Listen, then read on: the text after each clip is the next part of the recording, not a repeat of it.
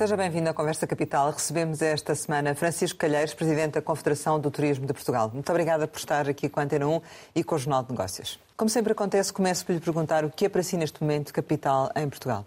Bom dia a ambos. E, portanto, para mim, eh, neste momento, a capital é criarmos as condições para que o turismo eh, volte a ser o motor da economia. A verdade é que o, turismo já começa a dar mostras eh, disso mesmo, nomeadamente tendo em conta o que aconteceu na Páscoa, em que, graças à procura interna, suplantou mesmo os valores de 2019. Pergunto-lhe, estamos em plena semana de, de feriados, são duas semanas com, com feriados. Que expectativas é que têm para este período de junho e para estas duas semanas? Bom, eu costumo dizer que não tenho a bola de cristal, dava-me imenso jeito de tê-la, mas há, há questões que são completamente concretas, como seja as reservas não são tão concretas como uh, de antes, porque antes da pandemia uh, uma reserva só era considerada quando era paga. Uh, neste momento, e depois da pandemia e depois da guerra, por causa dos múltiplos motivos que havia para se poder desmarcar as férias, as reservas só são de facto efetivadas muito pouco tempo antes das pessoas fazerem as suas férias. Agora, como diz, é uma realidade. Em abril, suplantámos 1% os números de 2019. E é uma realidade que eh, este verão, todas as reservas, todos os números, todas as indicações que temos, vai ser exatamente igual. Ou seja, vamos suplantar em 2019, quer uh, em dormidas, quer, sobretudo, muito por causa do aumento dos preços, em receitas. E, e, qual, e suplantar em que percentagem? Tem já uma ideia em função das reservas feitas? Não, vamos ver. Nós de janeiro a, a março ainda tivemos uh, cerca de 15% abaixo de 2019. Em abril isso inverteu-se. A nossa ideia é que durante o verão e um bocadinho no final do ano iremos ter os mesmos números. Portanto, eu diria que a melhor previsão é que vamos estar a fazer os mesmos números de 2019 no que diz respeito a dormidas, no que diz respeito a receitas, eh, por causa de todo o aumento de preços que se verifica internacionalmente. Vamos ter, eh, em minha opinião, mais receita do que em 2019. Pretendem eh, terminar o, o ano como, assim sendo? Vamos ver, nós, os, os últimos números que temos de 2019, estávamos com 27 milhões de, de turistas e cerca de 70 milhões de dormidas. E uma receita de entre 18 a 19 mil milhões de euros. Eu acho que os dois primeiros são atingíveis este ano e que uh, o, o, número da, da, receita irá ser ultrapassado. Em que medida é que será ultrapassado? Eu diria provavelmente cerca de 10%. E haverá uma alteração relativamente ao tipo de procura ou não? Uh, mais turismo interno, mais turismo internacional, a nível do turismo internacional, há alteração de destinos uh, ou não? Há aqui um ponto que eu é importante chamar a atenção, é que o turismo interno sempre foi muito importante o turismo interno eh, representou, em média, 30% dos nossos turistas. Portanto, quando nós falamos que o mercado inglês ou o mercado alemão são os primeiros, o mercado interno é bem mais importante. E foi isso que aconteceu na Páscoa, E até, foi né? isso que aconteceu na Páscoa, porque eu até tenho aqui os números exatos, e, e, e é talvez importante reter, na medida em que a, a diferença é, é, de alguma, é de alguma dimensão. Nós, em abril, tivemos mais 1%, como eu tinha dito, mas este mais 1% deriva de menos 4% de estrangeiros e mais 15% de nacionais. Portanto, é extremamente importante esta diferença. E, e é sempre bom vermos os, os nossos compatriotas eh, descobrirem ou redescobrirem o nosso país, porque de facto tem condições extraordinárias e é bom que o façam cá dentro. Portanto, estes números de abril demonstram bem o peso do turismo eh, interno. E agora no Além verão? disso, hum. O que é que acha que vai acontecer? Ou, eh, as reservas que são feitas apontam em que sentido? Não, apontam também muito uh, com uma força grande do turismo interno e os e a recuperação do, do, do, dos mercados tradicionais, Sim, é? os tradicionais. Hum. Inglês, alemão, francês, italiano, espanhol, normalmente são esses os nossos mercados. E muito aqui nas cidades também, uh, mercado brasileiro e mercado americano também está já a vir em grande força. Uma curiosidade, os russos continuam a vir para Portugal? Eh, não temos registros, hum. muito poucos registros. E esta questão da guerra não tem impacto uh, em termos de destinos turísticos ou alteração de, de interesses? Não, oh, Rosário, eu diria que uh, aquelas regiões mais perto da zona de conflito, uh, destinos turísticos por excelência, alguns deles, que tenham ou que vão ter este verão alguma repercussão. Parece. E vamos, que... vamos conseguir captar esse tipo de turismo? Sabe que eu tenho sempre grande dificuldade em achar que nós ganhamos pela infelicidade dos outros. Eu acho que não. Acho que nós ganhamos, de facto, porque somos um destino, como lhe digo, eh, em 2019, com 27 milhões de turistas que eh, por ele só uh, beneficia. Agora, acho que pode haver aqui um ou outro deslocamento de turistas pelo facto de não querer estar naquela zona mais perto do conflito e, portanto, que se possa deslocar para países mais distantes. Nós estamos praticamente na, nas pontas da Europa e, portanto, é, além do mais, sendo um destino, um destino extremamente seguro, que é cada vez mais uma das principais, um dos principais fatores de escolha dos turistas, poderemos vir eventualmente a beneficiar aqui ou ali. O Francisco Calheiro já tocou no tema da alta de preços. Ora, a guerra na Ucrânia trouxe de facto inflação a níveis que já não eram vistos há décadas na, na Europa. Uh, isto que, somando à crise no, no preço dos combustíveis. Uh, mas para já, olhando para uh, a subida de preços de uma forma geral, para a inflação, que efeitos é que isto está a ter e vai ter no turismo? Bom, o que nós estamos a sentir, e isso não é um problema local, é um problema perfeitamente internacional hoje em dia. Por causa de tudo o que disse, estamos a verificar um fenómeno que já não nos lembrávamos há muito tempo, que é o fenómeno da inflação. E o fenómeno da inflação eh, contraria aquilo a que nós estávamos habituados, que era uma determinada estabilidade de preços. Neste momento, eh, tudo aumenta. Aumentam os preços do transporte aéreo, porque, como sabemos todos, os aviões levam muito combustível, aumentam os preços dos hotéis porque aumenta a energia, porque aumentam as matérias-primas, e portanto eu acho que é um fenómeno uh, novo, que nos vamos ter que adaptar.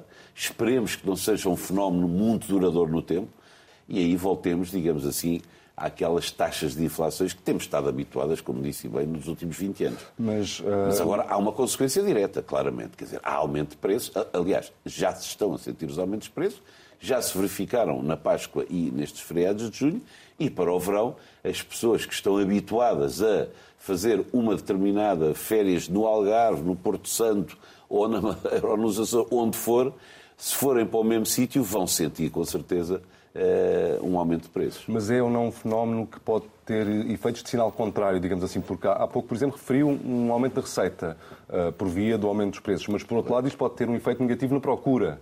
Eu acho que não por uma seguinte razão. É porque não é um fenómeno local. É um fenómeno global. Portanto, quando estiver a comparar uh, o, o nosso turista, o nosso cliente, estávamos há pouco a falar, inglês ou alemão, se vai para Portugal, Espanha Itália, ele vai verificar esse aumento de preços em qualquer dos sítios onde vá. Mas uma questão que se pode colocar, ele pode decidir não ir para lado nenhum por causa disso. Mas esse é que é o ponto, é que depois da pandemia ele vai. Há diversos estudos que indicam que há alguns hábitos que se alteraram nas pessoas depois da pandemia, por exemplo, maior investimento na saúde, é uma das conclusões que se tira, e a outra é a maior despesa no lazer, ou seja, as pessoas querem aproveitar mais. E, portanto, depois de dois anos sem sair, eh, eu este ano não tenho grandes dúvidas que não é pelo fator ser 5%, ser 10% mais caro que a pessoa não vai vir. Eu acho que a pessoa vai vir, até porque comparando com uma concorrência, ah, é mais 10% aqui do que ali. Não, é mais 10% dos e, portanto, não será a inflação que vai demover os turistas? Penso que não, não será por aí. Está a ser repercutido o preço uh, a que nível? Qual a percentagem? Ou seja, uma viagem, uh, uma estadia no hotel, por exemplo, os hotéis tiveram que fazer aumentos de, de, que, de que percentagem? Há uma média que vocês contem não, não há, não há, não, não, se conhece essa, essa vamos ver. Normalmente, seja um hotel, um restaurante, um rentacar, uma companhia aérea, os preços, quer dizer, funcionam com determinadas margens, uma margem X, não é? E, portanto, Mas não estão essa... a reduzir as margens. Não, as margens estão, uh, são as que são, não é? Trabalha-se com, trabalhamos com orçamentos, os orçamentos são feitos de um determinado pressuposto, a margem é determinada uh, em percentagem e, portanto, ao fim e ao cabo é isso que se aplica. Porque há setores que efetivamente estão a, a reduzir um pouco as margens para poderem continuar a manter uh, a procura.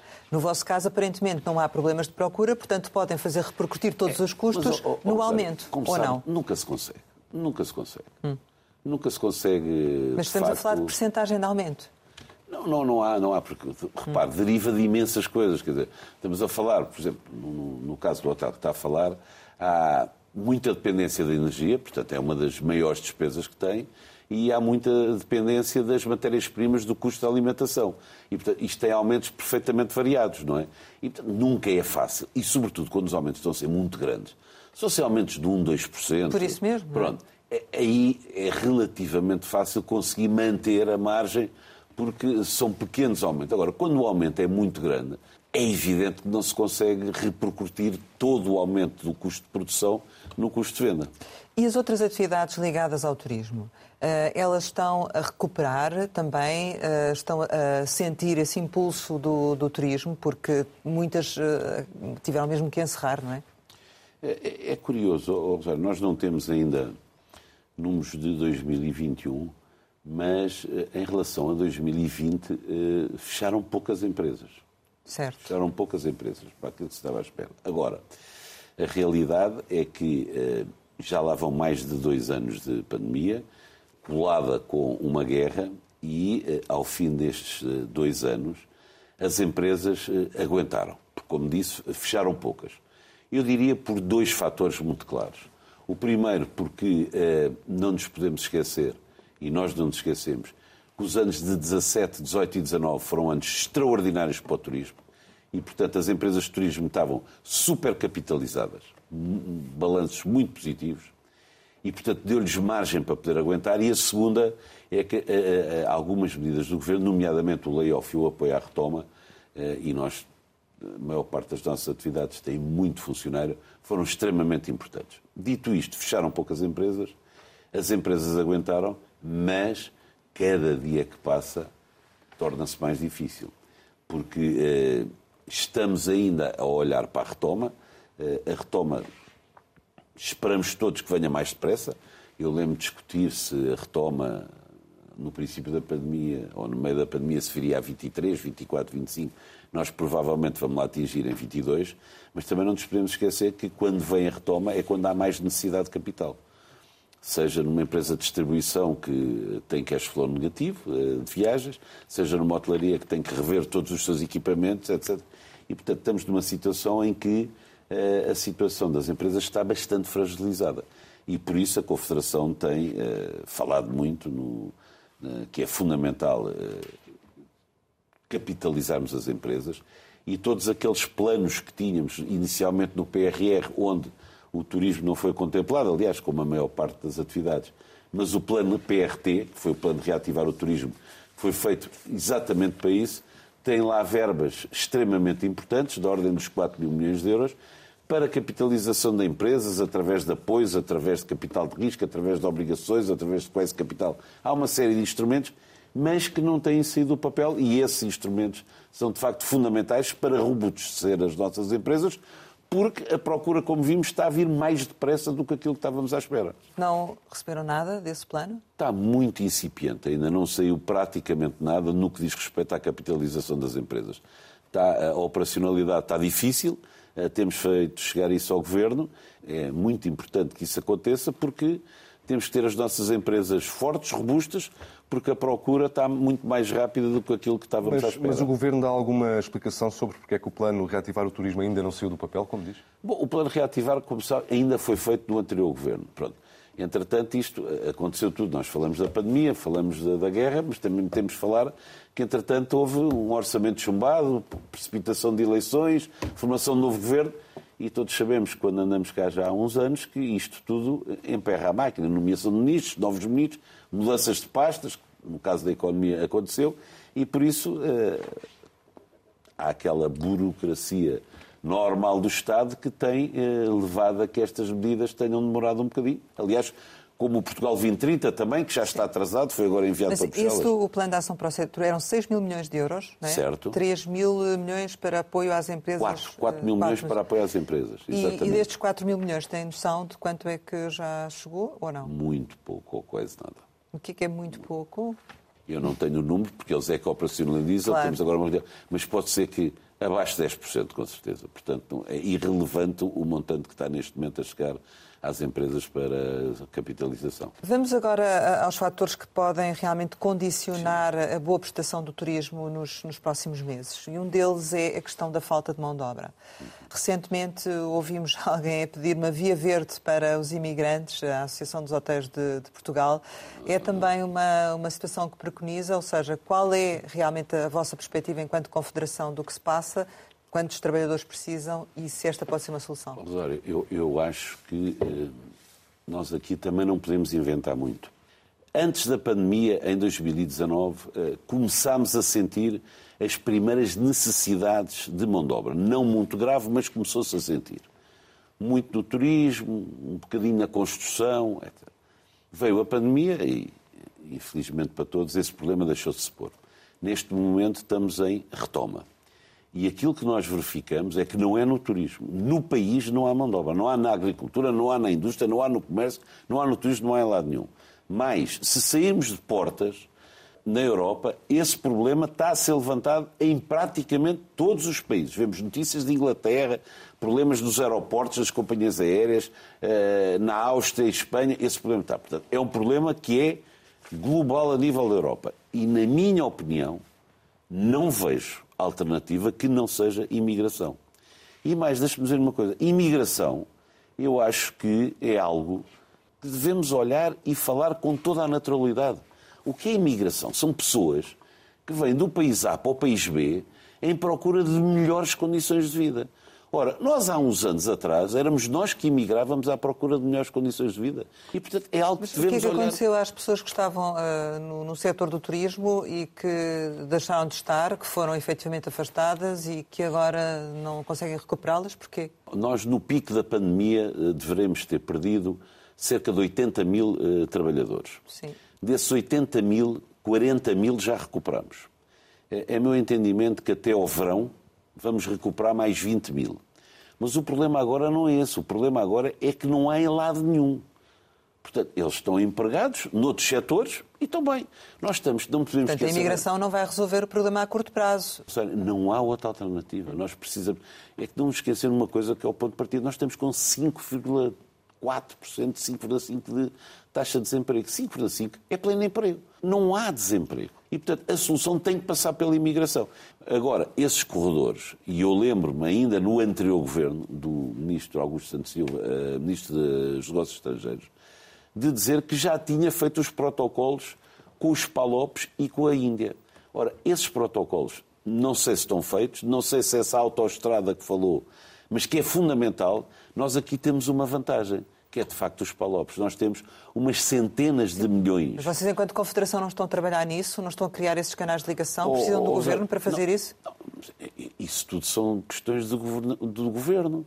Os vistos, as autorizações de residência, nós não podemos interferir nisso, nós estamos completamente Sim. disponíveis para ajudar no que seja preciso. Agora, há uma questão que é a questão operacional, que começa com as embaixadas, com os consulados, é uma diplomacia económica que nós não podemos, eh, não nos compete a nós. Agora, completamente disponível, o que nós podemos e fazemos é, estão aqui as oportunidades de emprego, estão aqui os contratos de trabalho e isso nós operacionalizamos muito rapidamente, como aconteceu agora com os ucranianos. Mas rapidamente. Aqui, a questão também não é se pagassem mais não conseguiam ter mais pessoas? Não, não tem nada a ver com isso. É que não existem pessoas.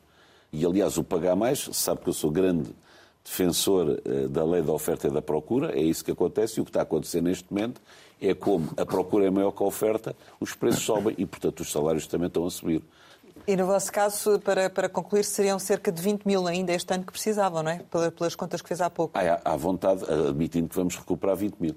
E por isso, de facto, eh, temos que eh, apelar ao Governo para que seja mais rápido, mais leste a despachar isto tudo. Porque este é o tipo de investimento que não custa dinheiro para o Governo, não custa nada e que se vai traduzir num aumento de receita.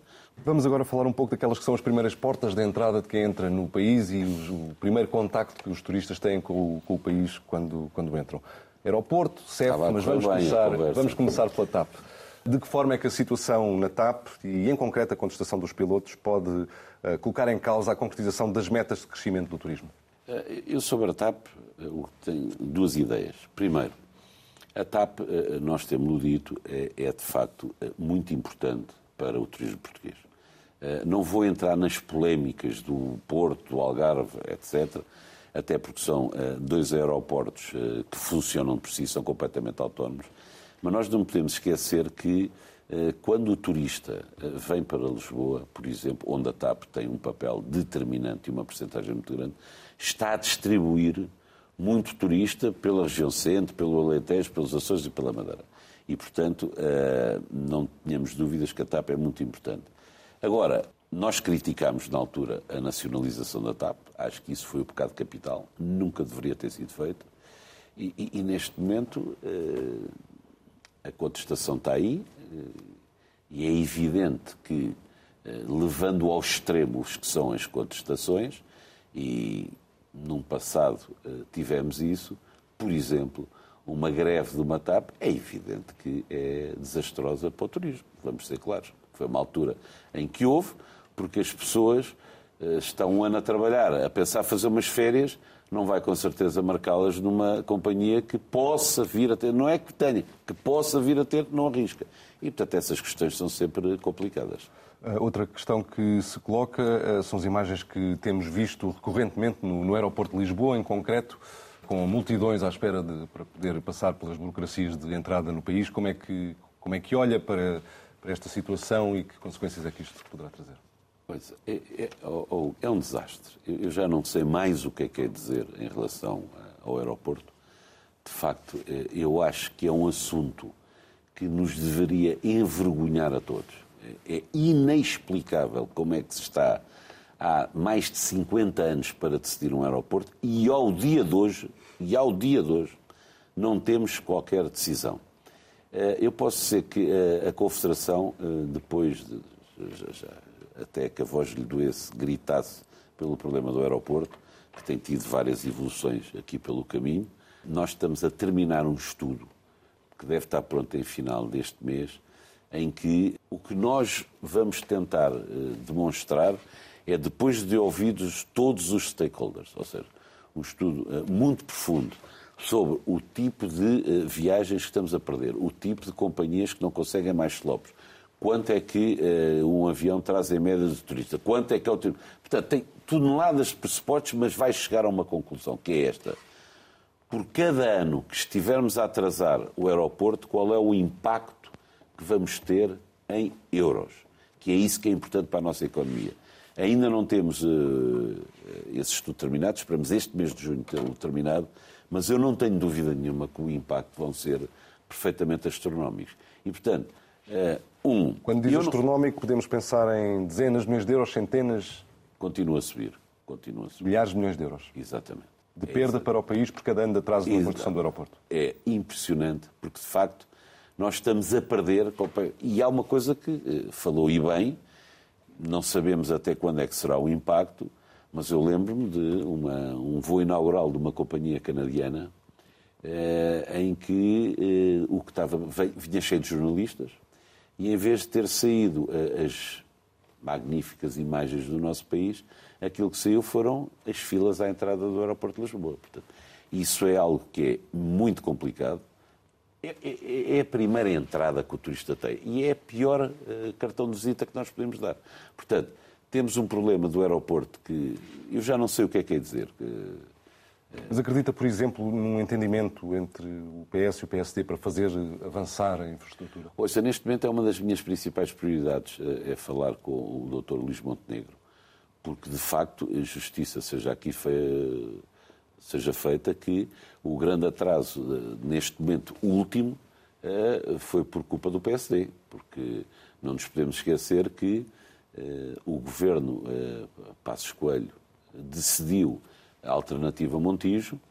Quando o PS teve as eleições da primeira geringonça, decidiu manter o Montijo e foi quando descobriram ambos, aparentemente o assunto não estava na presença de ambos, que havia uma eh, lei em que uma eh, pequena junta poderia inviabilizar uma estrutura eh, fundamental para o país.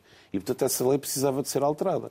E quando foi para se alterar essa lei, o PSD não se chegou à frente nesse sentido. E, portanto, aqui houve culpas e, portanto, eu gostaria muito de saber se há uma inflexão de posição do PSD nesse sentido para podermos andar para a frente. Mas Mas, mas é, é, uma coisa que faz grande confusão, porque repare, isto aqui não há. Uh, todos são culpados, porque, só para lhe dar uma ideia, o recente 4, 5 anos é, é, é, é, culpa do PSD não termos tido o aeroporto, mas se for ler, e nós tivemos o cuidado, o relatório do Programa do Orçamento de Estado para 2022, na página 324, depois de fazer uma série de considerações sobre as consequências da pandemia, uma crise muito grande, desse modo, eu estou a ler, a solução dual composta pelo aeroporto Humberto Delgado e o novo aeroporto do Montijo deixou de ter a mesma pressão.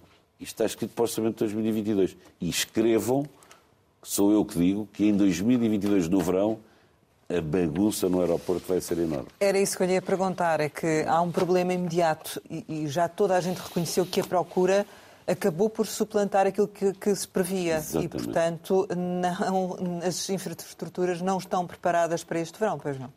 É... Do aeroporto.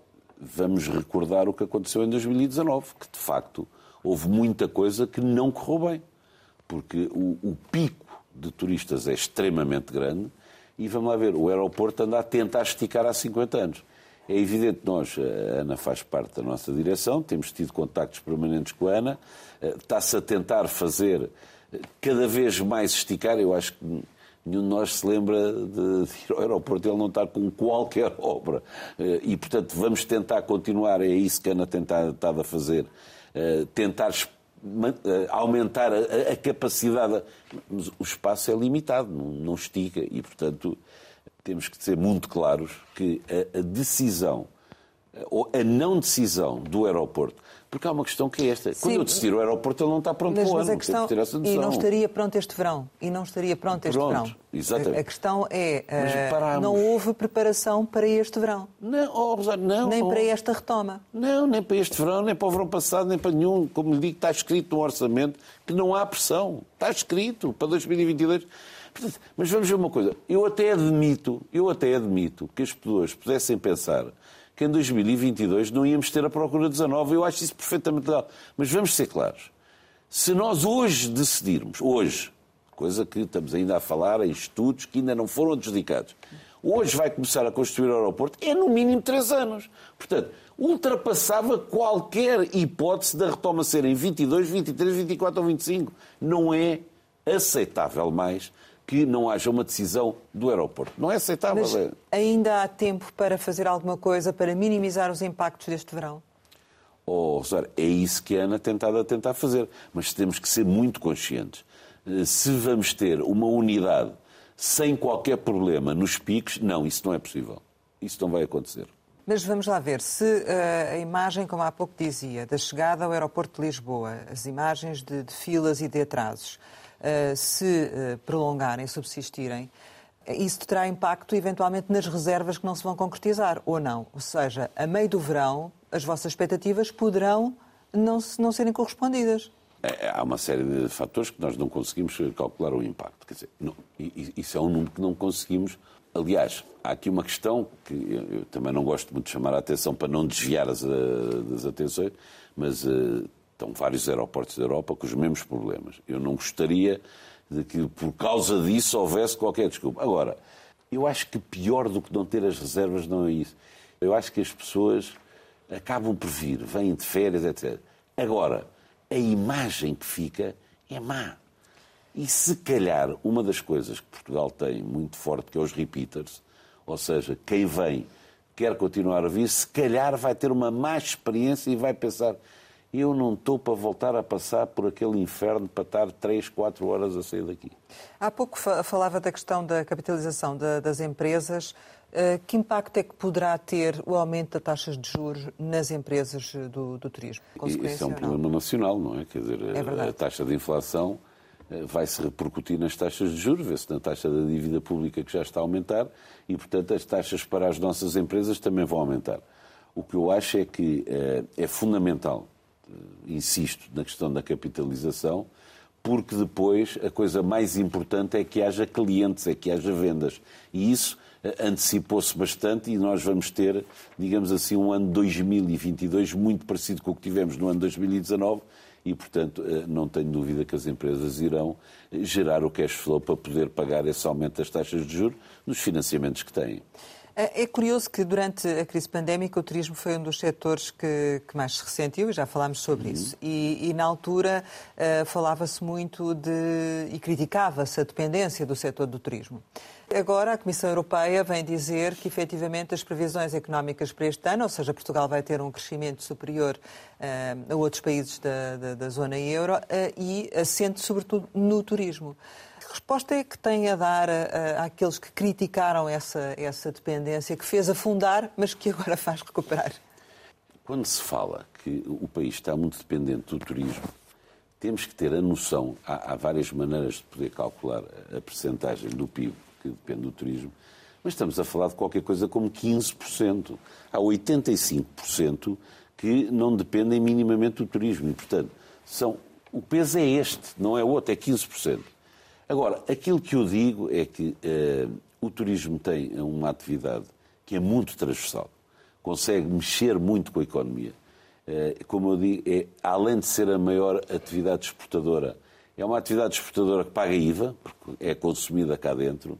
Agora, o que eu gostaria, há, há muito tempo disse isto, era que o, o turismo tem tido taxas de crescimento muitíssimo grandes o ano 17, 18 e 19 foi, de facto, uh, anos de crescimento gigantescos.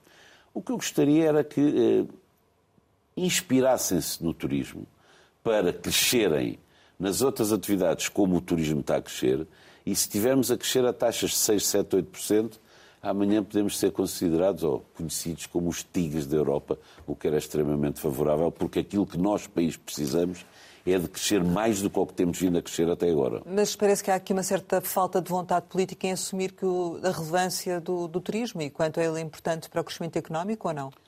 Nós costumamos dizer que nós não precisamos que o Estado faça o nosso trabalho, só não precisamos é que ele o complique. Agora, olha, deixe-me dar um, um exemplo que é, que é, relativamente recente, que é aquelas classificações do World Economic Forum que faz uh, normalmente a classificação dos países e depois a classificação das atividades. Uh, Portugal estava, se não me engano, uh, em números de 2019, em 32 lugar no índice de competitividade e dentro de Portugal o turismo estava em 12 ou seja, muito mais competitivo que o país. Nós agora baixamos uh, a última classificação no turismo, vamos para, penso que 16 mas convinha perceber porquê. Há dois índices, isto é uma, uma componente de vários índices, Há dois índices, sobretudo, em que nós pioramos muito.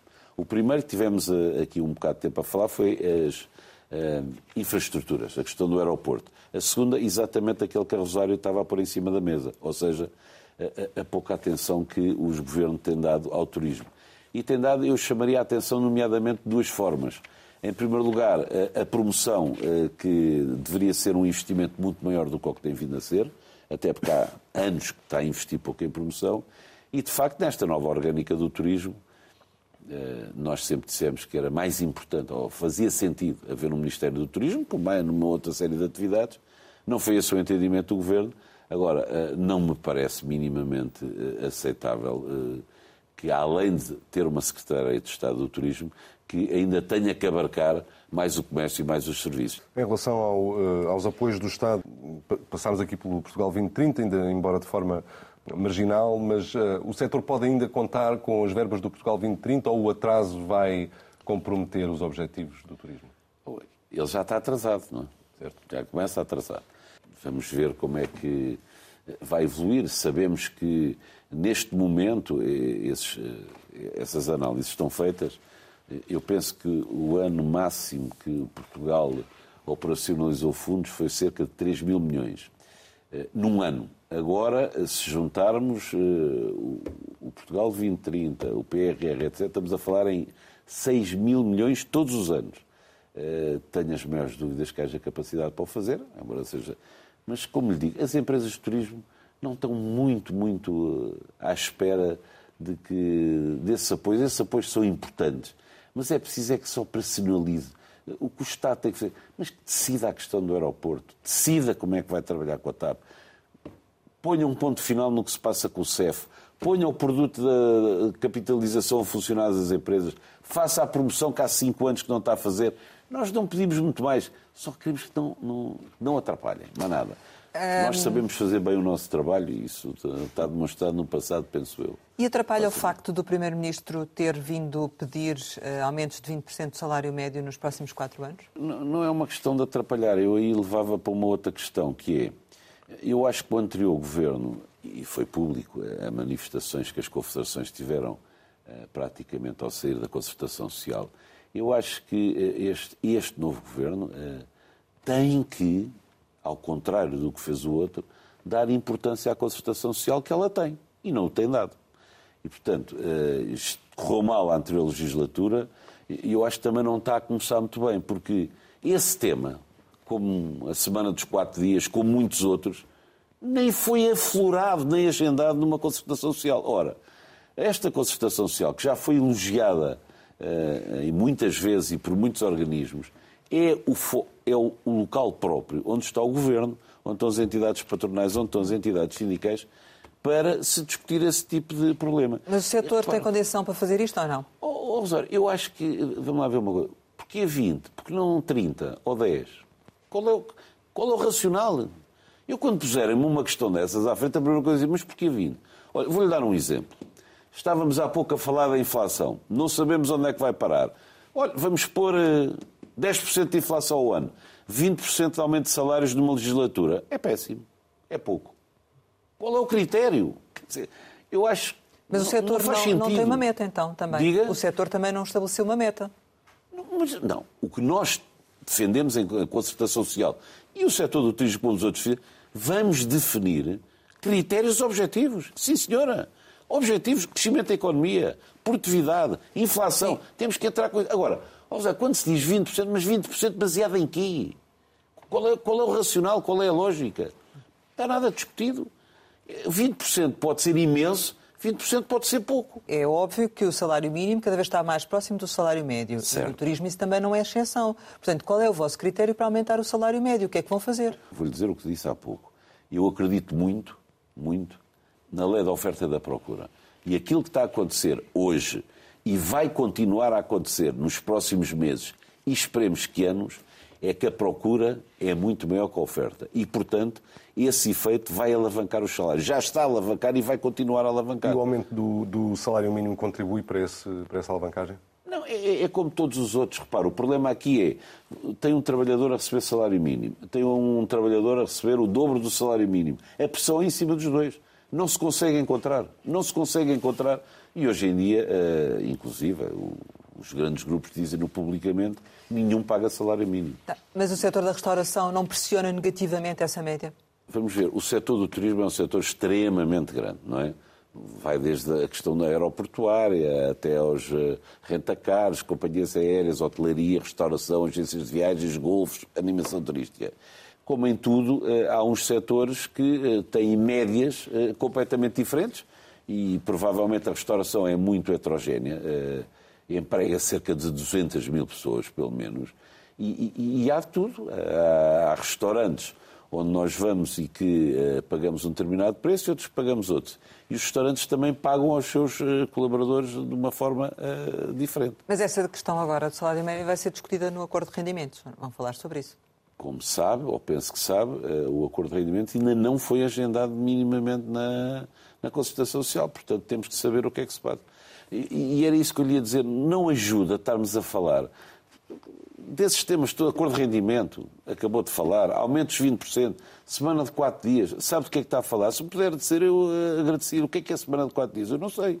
Nunca foi agendada. Mas, independentemente de, de, de, do Governo falar nisso, o setor tem ideias próprias. Ou seja, já terá discutido entre si a semana dos quatro dias, já terá discutido entre si o salário médio. Oh, Portanto, vocês oh, também não precisam que o Governo venha dizer não, o que é que tem que fazer. É isso. Não, temos que ver o que é. Oh, oh, oh a priori, um setor de turismo não está com certeza a discutir a semana de quatro dias.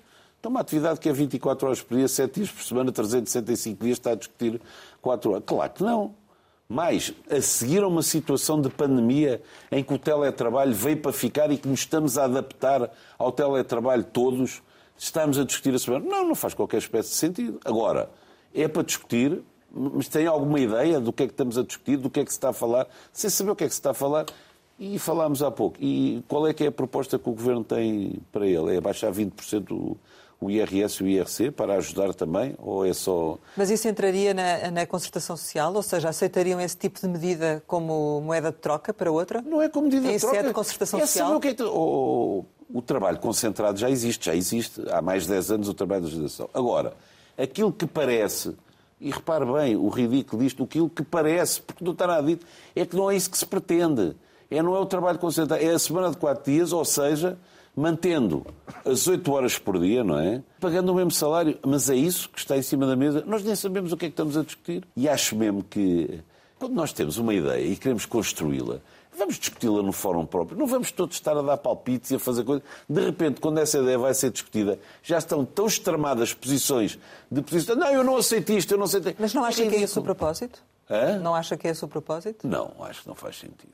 Então, é, então é querer anular totalmente a concertação social e não são essas as palavras do Primeiro-Ministro. Uh, tem havido aqui alguma distração, mas acho que o, o comboio vai encarrilar, para utilizarmos aqui umas linguagens mais turísticas, brevemente e acho que o Governo vai dar com certeza a importância à concertação social que ela deve ter e que é um instrumento poderoso para o Governo. Não é? Portanto, não estão no ponto em que estiveram já uma vez de se levantarem da mesa e saírem? Não, não, não. não, não. Nota em termos gerais que, que tem alguma expectativa e que está uh, relativamente àquilo que serão as respostas do Governo e, portanto, há aqui ainda alguma margem de, de, de manobra, benefício da dúvida que, que dá relativamente à atenção ao setor? Eu sou um otimista por natureza e, de facto, aquilo que eu tenho para dizer é o seguinte: este governo tem quatro anos e meio de governo, tem uma maioria absoluta e tem fundos como nunca foram vistos. Eu não posso pôr outra hipótese que não seja que este governo ponha, de facto, o país a crescer, porque tem condições como penso que dificilmente alguma vez voltará a haver. E, portanto, eh, como sou um otimista, tenho grande esperança que com estas condições, de facto, seja desta vez, finalmente, que vamos convergir para a Europa e possamos estar a dizer daqui a quatro ou cinco anos que, de facto, o país cresceu, convergimos e estamos cada vez mais na média europeia. Só para concluirmos, eh, espera que a Cimeira do Turismo em setembro dê um contributo também para essa atenção redobrada? Eh, esperamos mesmo que sim. Dia 27 de setembro, como há 10 anos fazemos, temos a nossa Cimeira. Convido todos quiserem estar. A Cimeira vai ser, já, já está toda fechada.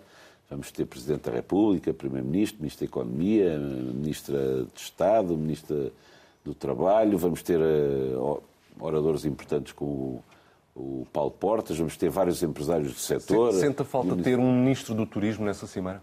Ouça, eu já lhe disse há pouco, eu, eu, acho que faz sentido, na minha opinião, eu acho que faz sentido. Se de facto o turismo é o motor da economia, se de facto é por causa do turismo que estamos a crescer, então por que não ter um ministro sentado à mesa do Conselho de Ministros? Não vejo qual é. Não, não vamos entrar naquela. Ah, mas é melhor um bom secretário de Estado, um mau ministro. Não, não vamos entrar nisso. A opinião é esta. De facto, o turismo é determinante para o crescimento da economia. Se sim, e porque é muito transversal. E repare, nós o problema, porque e isto é importante que se diga, não é só para. Porque é que nós precisamos ter um ministro do turismo sentado no Conselho de Ministros? Os meus problemas não têm sido com a economia, com a Secretaria de Estado do Turismo ou com o Turismo de Portugal, que é o órgão online com que está. Nós temos tido muita sorte com estes Aliás, temos uma Secretária de Estado que é uma máquina, devo-lhe dizer. Não há qualquer problema. O nosso problema é sempre o, é o transversal. O nosso problema é com as finanças, o nosso problema é com as infraestruturas, o nosso problema é com a administração interna. Porquê? Finanças impostos, infraestruturas aeroporto e TAP, eh, administração interna ao CEF. O problema não é no nosso line. Aliás, eu devo dizer que eh, o turismo, nos últimos anos, eu diria que é a melhor parceria público-privada que nós temos. Não me queixo do que se passa no nosso line. Agora, quando sai deste line, a coisa fica mais difícil. Ajudava ter um ministro do turismo sentado no Conselho de Ministros a defender o turismo? Eu acho que sim. Chegamos ao final e, como habitualmente, costumamos lançar algumas palavras para uma resposta rápida. A primeira não é uma boa palavra, é uma frase. Não. Vá para fora cá dentro. Um ótimo slogan. TAP. Determinante para o turismo português. Maioria absoluta. Estabilidade. CDS. Não consigo mapar um partido importante da nossa história democrática que espero volte ao Parlamento. Rui Moreira. Rui Moreira, Presidente da Câmara Municipal do Porto. Paula Rego homenagem ao seu desaparecimento, grande artista portuguesa. Férias? Algarve. Algarve. As minhas. Algarve. As minhas férias. Destino? Destino Portugal, claro. Irmãos? Só tenho um que adoro. Amigo? Quanto mais envelhecemos, mais importância lhes damos. Sporting? Sócio 822, desde que nasci, maior clube de Portugal. Portugal. O melhor país do mundo para se viver. Francisco Calheiros, muito obrigada por ter estado aqui com a Antena 1 e com o Jornal de Negócios. Pode rever este Conversa Capital com o Presidente da Confederação do Turismo de Portugal em www.rtp.pt. Regressamos para a semana, sempre neste e esta hora, e claro, contamos consigo.